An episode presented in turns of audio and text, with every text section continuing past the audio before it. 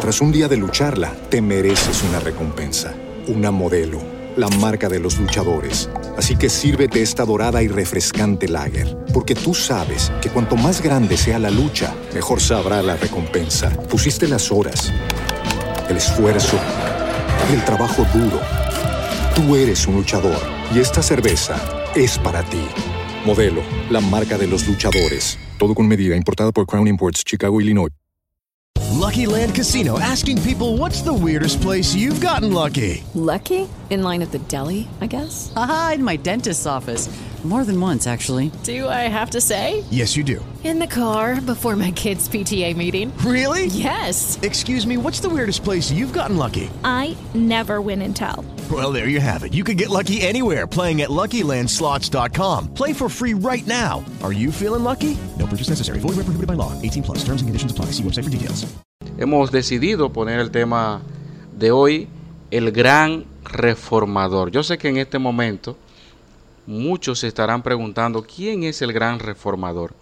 Y muchos nombres quizás de personas le pasen por la mente ahora mismo. Pero queremos que usted ahora sin ningún tipo de prejuicio, sin ninguna idea preconcebida, tome atención, preste mucha atención a lo que queremos enfatizar con este tema de gran reformador. Yo creo que de inicio debemos definir lo que significa la palabra reforma y luego dar el sentido por qué estamos hablando de este tema. Así es, Smiley. En primera instancia, entonces podemos buscar lo que significa la palabra reformar o reforma, que hace referencia a el idioma latín, específicamente una palabra compuesta, donde re significa eh, volver hacia atrás y forma ya hace referencia a lo que es una imagen, es decir, a algo palpable, algo con un sentido original. Es decir, la palabra en sí misma, reforma, hace referencia a la acción y efecto de reformar o reformarse. Aquello que se propone, se proyecta o ejecutar o hacer mejora a algo. Esto es como el sentido que se le da y cuando uno habla entonces de lo que es la reforma, el sentido que prevalece allí es volver a tomar la forma anterior, es decir, retomar la forma original de algo. Y como en este tiempo eh, está muy eh, en el tema en medio de nosotros la reforma, es bueno entonces que hace alusión al deseo, anhelo de poder volver a la forma original. ¿A la forma original de qué? Bueno, precisamente de eso estaremos hablando en este, en este día. Así es, eh, pienso que ya es del conocimiento de la mayoría el hecho de que se esté hablando mucho de la reforma. Participamos hace unos días de un una conferencia que realizaron nuestros amigos, hermanos, pastores de allá de la Iglesia Gracia y Verdad en Consuelo, titulada El Dios de la Reforma.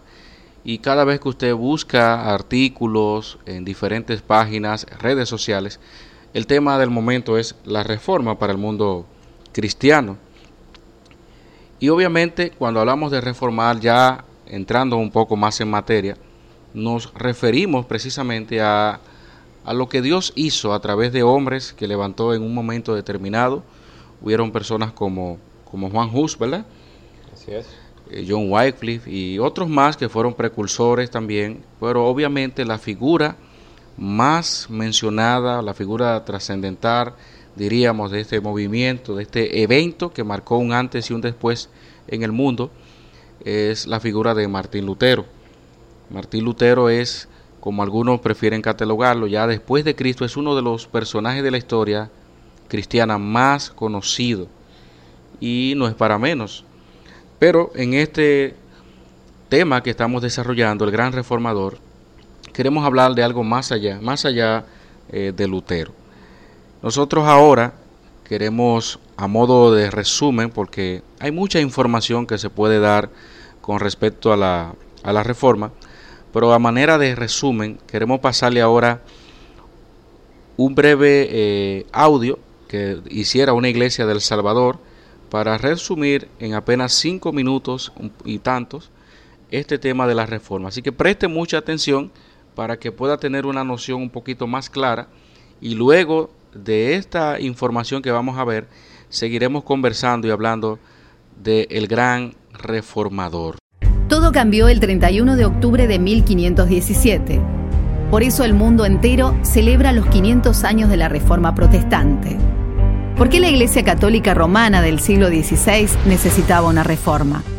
¿Contra qué se protestaba? Para responder a estas preguntas necesitamos volver a los inicios de la Iglesia cristiana.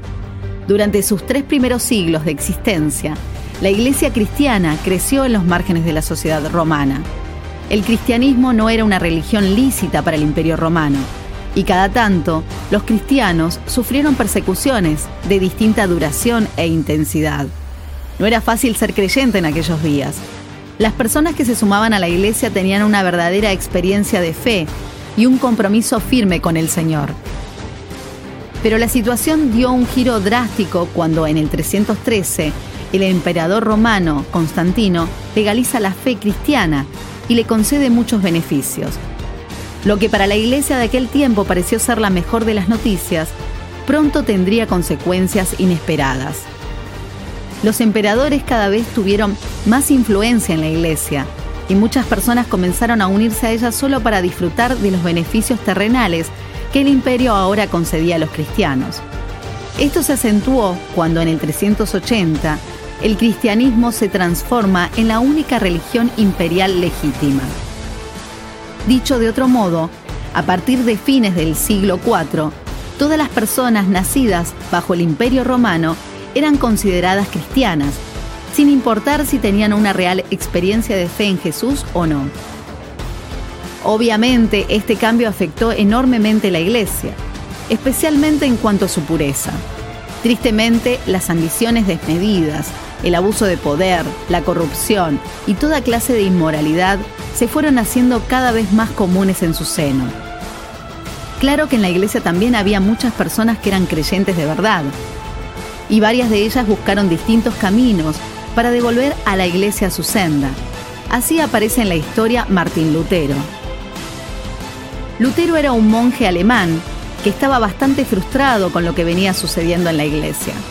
Pero no fue hasta 1517 que para Lutero la gota rebalsó el vaso. El Papa León X, Giovanni di Lorenzo de Medici, se había propuesto remodelar la Basílica de San Pedro en Roma, su majestuoso proyecto era carísimo y pronto necesitó más dinero. Para recaudarlo tuvo una idea, vender indulgencias. ¿Qué eran las indulgencias? Era un papel que a cambio de una significativa donación de dinero, garantizaba a su poseedor o a alguien de su familia, vivo o ya fallecido, una estadía más corta en el purgatorio. ¿Y qué mejor momento para salir a vender indulgencias que cuando se aproximaba el Día de los Muertos? Fue así que a fines de octubre los vendedores de indulgencias llegaron a Wittenberg, una localidad alemana donde Lutero vivía y trabajaba como profesor de teología. La indignación de Lutero fue tal que desafió a los representantes de la iglesia a un debate. Los puntos a debatir eran 95. Lutero los clavó en la puerta de la iglesia del palacio el 31 de octubre de 1517, hace 500 años. A estos puntos se los suele llamar las 95 tesis de Lutero. A partir de este momento, el cristianismo en Occidente no volvería a ser el mismo. Un flamante invento, la imprenta, facilitó la rápida distribución y circulación de los escritos de Lutero por toda Europa, y pronto miles de personas se sumaron a este movimiento. Así se originó la Iglesia Luterana, y luego nacieron otras iglesias protestantes y evangélicas. Si bien existen diferencias entre estas distintas iglesias, todas coinciden en sostener cinco puntos que propuso Lutero, también conocido como las cinco solas. Solo la escritura es la suprema autoridad en materia de fe y práctica. Solo por medio de la fe Dios nos salva y no por medio de las obras. Solo por la gracia de Dios viene la salvación. Es un favor inmerecido. Solo Cristo Él es el único mediador entre Dios y los seres humanos, y solo por medio de Cristo es posible la salvación. Solo a Dios la gloria. Al cumplirse los 500 años de la Reforma Protestante, las iglesias evangélicas recordamos a los que nos precedieron, honramos su memoria, pero damos la gloria solo a Dios.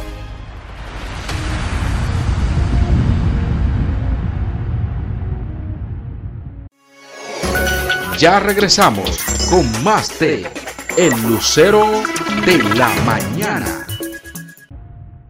Así es, honramos su memoria por el único que es merecedor de toda gloria, es el Señor. Fran, yo sé que ahora mismo muchos quizás puedan estar preguntándose, ¿esa ha sido la única gran reforma que ha sucedido en la historia del pueblo de Dios, de la iglesia?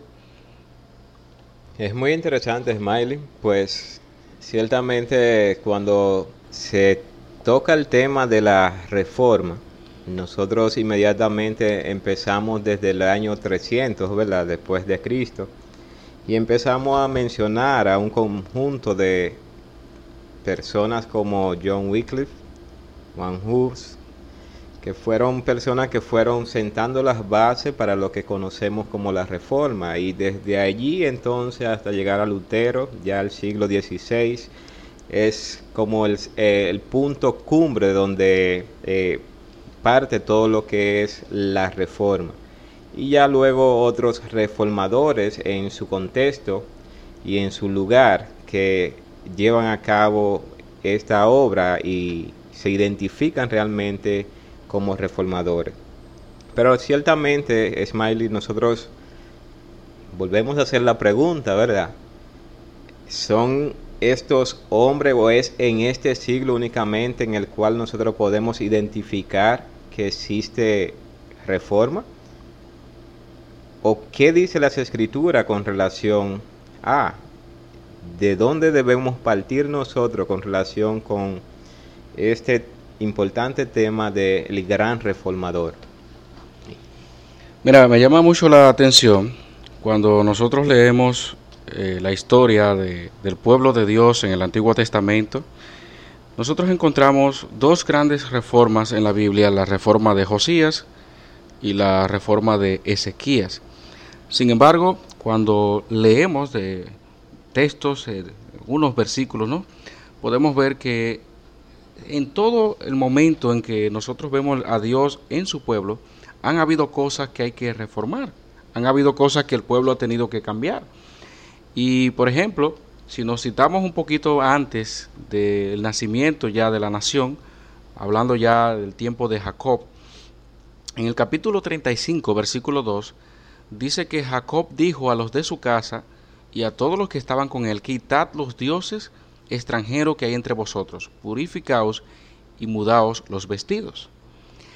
O sea, ahí, solamente poniendo un ejemplo como este, ahí Jacob le está diciendo a la gente de su casa, aquí hay que hacer una reforma. Aquí si es Dios, es Dios, no podemos tener dioses extranjeros. Y sabemos que en el tiempo de Jacob, aunque no se detalla mucho, y más también en el tiempo de Abraham, como lo cita Josué capítulo 24, allá en ese discurso, dice que Taré, sus padres, eh, eran personas que adoraban otros dioses y necesitaba poder ser reformado. En ese contexto Dios llama a Abraham. Pero más adelante, ya quizás un poquito más específico en el periodo de los jueces, donde se repetía un ciclo, donde el pueblo eh, volvía a los ídolos, Dios los castigaba, se arrepentían eh, volvía el Señor, mandaba un juez, lo liberaba y se repetía ese ciclo de pecado, eh, eh, castigo, liberación, confesión, todas esas cosas. Pero ¿cuál era el, elemento común? La idolatría allí. El pueblo se había consumido en la idolatría. Igual cuando nosotros llegamos a los reyes, se repite el mismo ciclo. Vemos que un rey, por ejemplo, eh, Asa, si pudiéramos mencionar, dice que derribó una imagen horrible que su mamá eh, había hecho. También dice que la destituyó, le quitó la categoría de reina madre. Dice que expulsó de la tierra a los sodomitas del culto pagano, quitó todos los ídolos de sus padres. Eso es en primero de Reyes 15, 12 al 13. Jehú, por ejemplo, un personaje bastante conocido, que reunió todo el pueblo y les dijo, acá sirvió a Baal un poco, Jehú lo servirá mucho. Y ya sabemos lo que pasó en aquel entonces, donde todos esos adoradores y sacerdotes de los Baales fueron derribados en aquel momento. ¿Por qué? Porque Dios había levantado a Jehú en esa época, en ese momento, para llevar una reforma. Y todo eso que fue dándose en el pueblo, que fue dándose en la nación, nos hace ver entonces a Dios obrando de una manera muy especial en la historia. O sea, Dios no, no estuvo al margen de lo que estaba pasando. De hecho, un dato importantísimo que encontramos en Primero de Reyes capítulo 13 es el hecho de que ya unos 350 años antes de nacer Josías, ya Dios había dicho que él iba a levantar una persona a través del profeta Ahías, iba a levantar una persona, pero fíjate que le da el nombre, ¿verdad? Iba a levantar a un hombre que iba precisamente a derribar todas esas, todos, todos esos altares. Y me llama la atención porque cuando se cumple, el capítulo 22 ya, finalizando Reyes, Josías, que ve todo esto y están destruyendo todo eso y profanando todos los santuarios, el hombre, el profeta que había eh, emitido, había dicho esa profecía, eh, él dijo que dejaran ese, lo dejaran como monumento. Pero qué interesante cómo se cumple la historia. Ahora, ¿quién lo dijo? Fue el mismo Señor. Así es. Josías no se imaginaba eso. Lo mismo pasó con Ezequías y así sucesivamente nosotros vemos la historia a Dios obrando en las reformas dentro de su pueblo. Bueno, cuando tratamos entonces el tema la reforma en sí, nosotros debemos ir al origen de todas las cosas, como bien mencionamos la definición de la palabra reforma, volver a tener forma, algo que perdió su forma realmente. Nosotros tenemos que ver desde el punto de vista entonces de las escrituras, cómo Dios es el gran formador. Dios se presenta en Génesis capítulo 1 realmente como aquel que le da forma a una creación que se encontraba desordenada y vacía. Es decir, el origen de la forma de todas las cosas nosotros la encontramos en primer lugar en la persona de Dios. El gran reformador. Otra cosa más. Es decir, Dios es el que crea, le da forma y por lo tanto es cuando el hombre pierde la forma con la cual fue creada, entonces Dios es el que puede transformar, cambiar y darle forma al hombre, a su creación nuevamente. Nosotros cuando leemos Génesis capítulo 1 realmente vemos la creación en todo el sentido de la palabra. Y cuando llegamos a Génesis capítulo 1 verso 26, allí la palabra de Dios dice, entonces dijo Dios, hagamos al hombre a nuestra imagen conforme a nuestra semejanza, y señoré en los peces del mar, en las aves de los cielos, en las bestias, en toda la tierra y en todo animal que se arrastra sobre la tierra. Y creó Dios al hombre a su imagen, a imagen de Dios lo creó, varón y hembra lo creó. Nosotros debemos partir entonces del hecho de que la forma de todo cuanto existe radica en la persona de Dios y Dios es el creador de la forma en sentido general. Partiendo entonces de ese principio, Smiley, nosotros podemos ver que el pecado realmente lo que crea es una división entre esa relación o esa forma que Dios le dio a su creación y con el propósito por el cual la creó la cual Dios cuando termina ve que todo es satisfactorio, es decir, Dios se deleitó realmente en lo que había hecho, su creación y como creación suya también en el hombre. No es la perfección, el sello de la perfección, sino todo cumplía perfectamente su función. Cuando el pecado entra entonces, ¿qué sucede? Toda la creación es trastornada, toda la creación pierde su forma original y para volver a tener su forma original es necesario que el que la creó la vuelva a restaurar a la condición de que Él es quien sabe cómo es y cómo debe funcionar. Es decir, que en la persona de Dios, en Génesis nosotros encontramos que Dios no solamente creó y dio forma, sino que también es el gran reformador. Y desde el momento que el hombre peca en el jardín del Edén, nosotros vemos que Dios intercede. Dios obra eh, sacrificando un animal para cubrir el pecado del hombre, para vestir, cubrir la vergüenza, la humillación del hombre, a través, presentando precisamente eh, el anhelo de que el hombre vuelva a su estado original. Y, todo eso es un proceso, Smiling, como bien nosotros vemos en todas las escrituras, cómo es Dios que tiene que obrar en la vida y en el corazón del hombre. El hombre por sí solo no puede llegar a su forma original. No hay meditación profunda que el hombre pueda hacer. No importa qué tan insensible se haga el hombre. No importa absolutamente nada. Dios es el único que puede reformar primero al hombre y luego la familia, luego la sociedad y luego el mundo conocido como tal. Hablar de Dios como el gran reformador acentúa lo que nosotros hemos enseñado de muchas formas, la soberanía de Dios en la historia. si sacamos a Dios como el gran reformador, caemos en, el, en lo que pasa hoy en día. Eh, adoramos a las figuras, adoramos a los personajes. Hemos llegado a, a un punto donde veneramos inclusive sus frases y la presentamos hasta cierto punto por encima de, los versículos que están plasmados en las escrituras. Pero ¿cuál es el punto que queremos destacar aquí? Como ya hemos visto que históricamente Dios siempre ha estado incidiendo en la historia de su pueblo, en la historia de la iglesia, fíjate que hoy en día, como se está hablando bastante de la, de la reforma protestante, lo que más se resalta es, son personas, pero pocas veces se menciona a Dios. Y por eso eh, mencionaba el domingo pasado, me llamó mucho la atención el título que le dieron a esta conferencia nuestros hermanos allá en Consuelo, el Dios de la Reforma, que eh, pocas veces se, se, habla de en esos términos. Si yo pongo a Dios dentro de, de, este sistema de cosas, de ideas, de pensamiento, entonces ya cualquier otra cosa que se diga de, una de, esos, de uno de esos personajes no me va a causar nada. Por ejemplo, nosotros vemos en la Biblia que Dios le llama mi siervo a Nabucodonosor. Dios le llama eh, mi siervo a Ciro. Y cuando analizamos un poquito más la historia de muchos de estos personajes de la Reforma, resulta ser un poquito cuestionable en algunos aspectos para que ellos puedan ser dignos de imitar.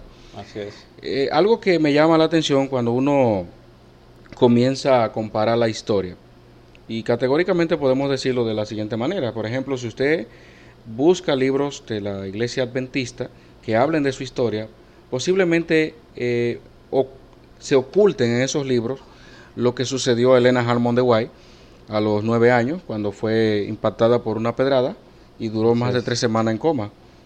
Así es. Y sin embargo, ellos sostienen hoy por hoy que ella era profetisa y que tuvo más de 2.500 visiones pero yo no digo cuántas visiones más de ahí pudo haber tenido con, esa, con ese golpe en la cabeza. Pero fíjate que usted no escucha por ningún lado a un adventista diciendo que a, él, a ella le pasó eso. Sin embargo, eso está en la historia. Entonces, ¿qué estamos diciendo con esto? Que ellos plasman la historia a su conveniencia. El catolicismo a su conveniencia. Nosotros en, este, en el contexto nuestro, evangélico, eh, bautista, en, en sentido general, no tampoco nos damos cuenta de que hay cosas dentro de nuestra historia que no todo se ha dicho. Así es. No todo se ha dicho. Entonces, en base a eso, a mí me gustaría leer algo que estuve viendo sobre apologética católica, donde se dicen tantas cosas de Lutero que posiblemente ni siquiera la habíamos escuchado. Así es. Yo creo que una de las frases también más populares del catolicismo con respecto a Lutero y que de hecho ha sido ha sido considerado un término que se aplica a la política, a todo, la iglesia en manos de Lutero. Eso es como cuando tú le das a alguien algo en la mano y al fin y al cabo va a fracasar. Como que Lutero no, al fin y al cabo no logró nada. Eso fue lo que quisieron dejar dicho con esa expresión. Pero, eh, citando aquí esta página que aparece en la, en la web, apologéticacatólica.org, hablando allí el profesor José María Iraburo, dice de Lutero una serie de cosas que son dignas de, mencionar. Por ejemplo, él dice que Lutero fue el mayor insultador del reino. Oigan lo que él cita de Lutero. Lutero escribe que toda la iglesia del Papa es una iglesia de putas y hermafroditas. ¿De dónde sacó esa fuente? Bueno, no sabemos. Pero estamos viendo la manera en que ellos pues toman algunas que otras informaciones que posiblemente se hayan infiltrado por otra vía. Pero él dice, más ahí dice que el mismo Papa es un loco furioso, un falsificador de la historia, un mentiroso, un blasfemo, un cerdo, un burro, etc. Y que todos los actos pontificios están sellados con la mierda del diablo y escritos con los pedos del asno Papa. Podrían llenarse innumerables páginas con frases semejantes o peores. Eso afirma este señor. Ahora, ¿quién soy yo ahora mismo para decir, Lutero no dijo eso? Yo puedo diferirle, si no, cuidado, si, pero eso es, eh, él está citando historia y abajo pone la fuente. Entonces, ¿a qué me lleva eso? A pensar, bueno, Lutero era una persona igual que nosotros. Lutero no fue un hombre perfecto. ¿Y de qué se trata la gracia de Dios? ¿De qué se trata la soberanía de Dios? De que Él usa a lo vil del mundo para avergonzar a los más sabios. Pero eso no quiere decir que este señor, esta figura, Martín Lutero y otros más, que ya lo mencionamos anteriormente, no tuvieran sus problemas, sus dificultades, sus pecados y muchísimas cosas más.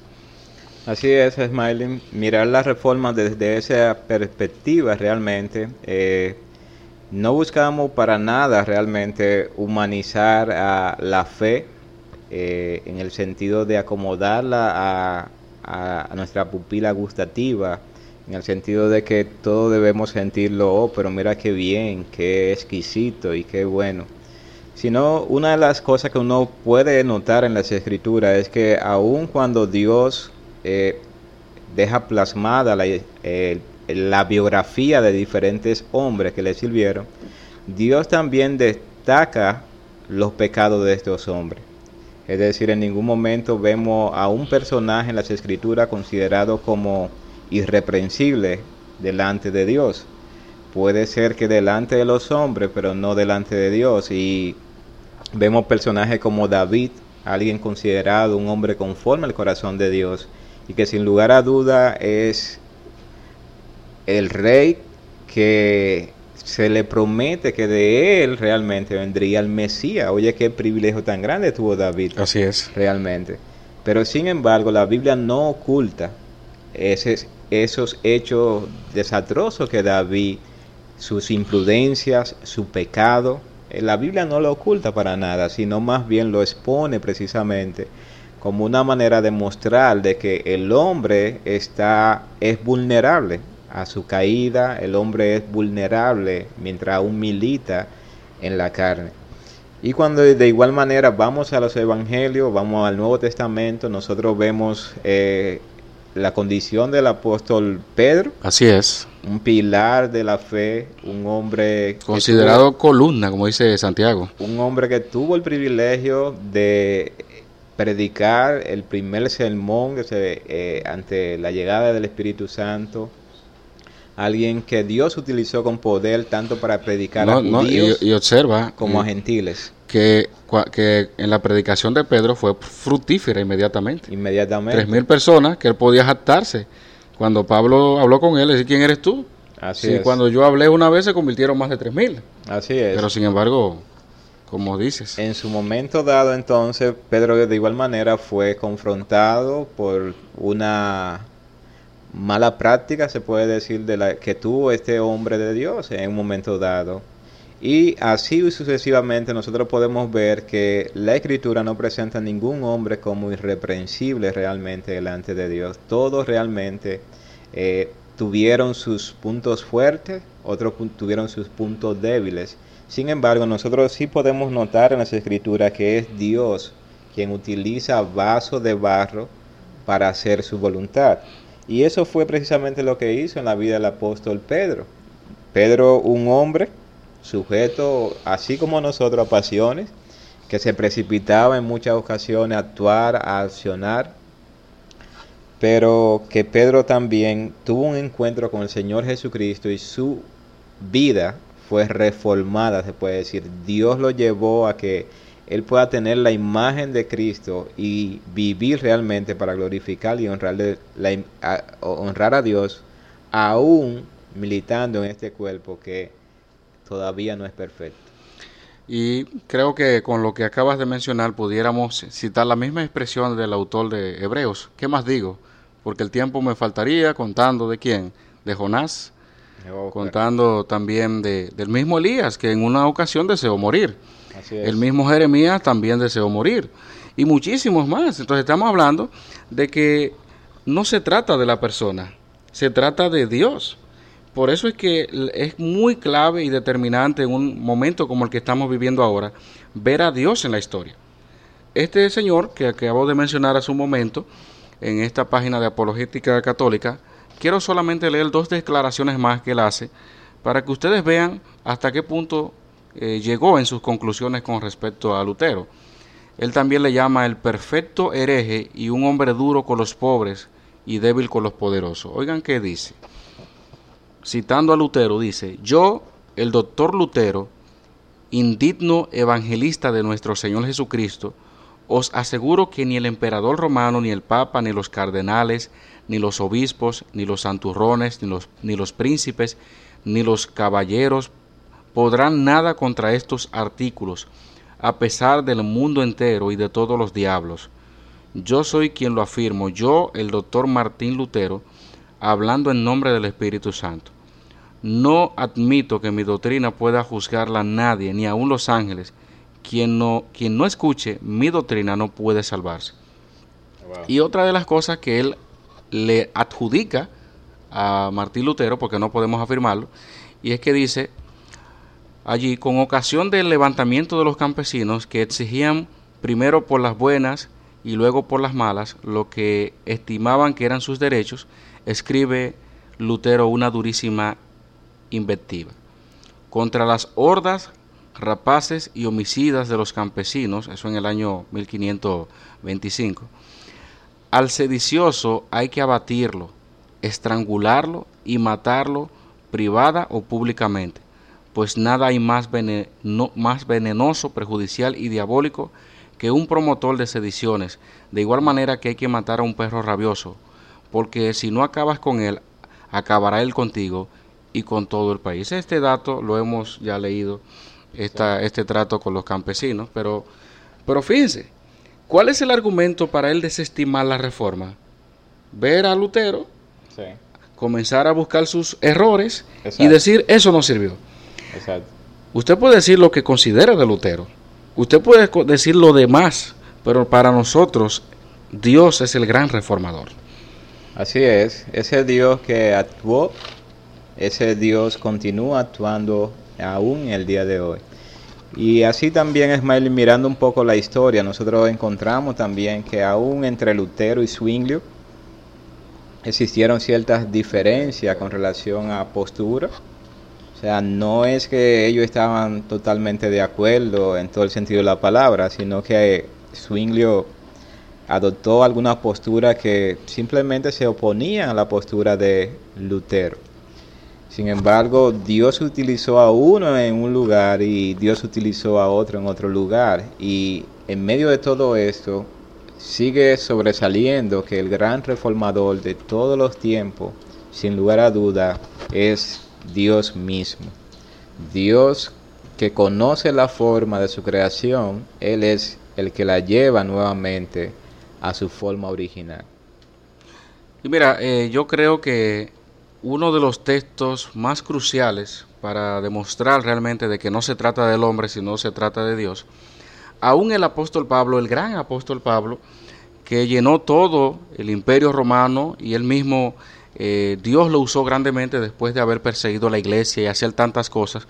También él tuvo sus errores y en una ocasión ofendió a, a, uno de los gobernantes de su época cuando dijo, Dios te golpeará a ti pared blanqueada. Le, al sumo sacerdote injurias. Así es. Le dijeron a Pablo, en el capítulo 24 de Hechos, y él dijo, oh, disculpa, no sabía que era un un príncipe del pueblo, pero eso habla de que Pablo también tenía sus dificultades. Pero fíjate, como estamos hablando de que eh, a raíz, para los que no quizás no escucharon el audio inicial, ¿qué era lo que estaba pasando allí? ¿Cuál, ¿Qué fue, fue el detonante en la reforma?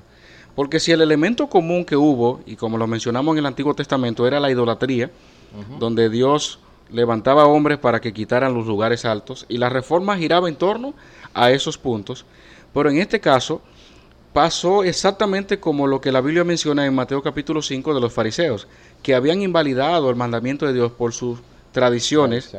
y enseñaban como doctrina mandamientos de hombres. Entonces, ¿qué fue lo que pasó en la Reforma Protestante? Que las tradiciones que hoy en día lo sostiene el catolicismo están a la pie, a, la par más bien, de las escrituras. La, las tradiciones, eh, lo que dice el Papa por otro lado, que es infalible, todo eso viene arrastrándose.